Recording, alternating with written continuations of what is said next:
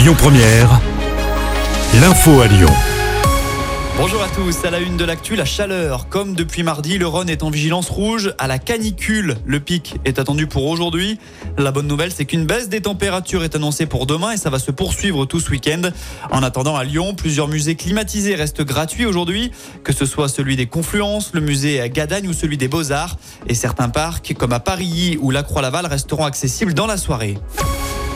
Une personne grièvement blessée dans un accident sur la 47 ce matin. Ça s'est passé peu avant 9h à Givors dans le sens Rhône-Loire. Deux voitures sont entrées en collision dans des circonstances que l'on ignore encore. L'autoroute a dû être coupée à la circulation le temps de l'intervention des secours. Hier soir, c'est un violent incendie qui s'est déclaré à Villefranche. Le feu a pris au premier étage d'un bâtiment désaffecté situé près de la gare SNCF. Une cinquantaine de pompiers ont été dépêchés sur place. À l'intérieur du site se trouvaient deux SDF. L'un d'eux a été légèrement blessé. Une enquête est en cours pour comprendre l'origine du sinistre.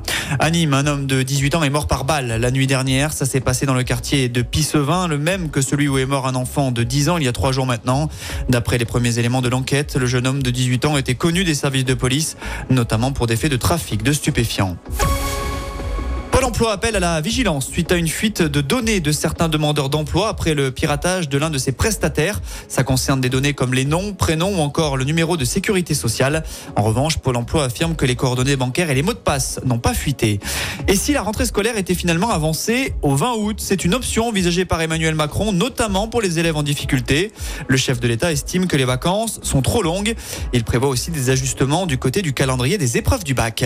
Et puis en parlant de vacances, il sera bientôt possible de le Caire depuis l'aéroport Saint-Exupéry. La compagnie Transavia va lancer une ligne directe dès décembre avec deux vols par semaine, les mardis et vendredis.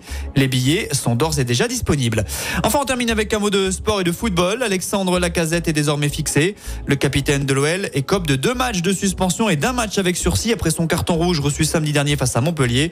Le général manquera donc le déplacement à Nice, mais aussi et surtout le choc face au PSG à domicile.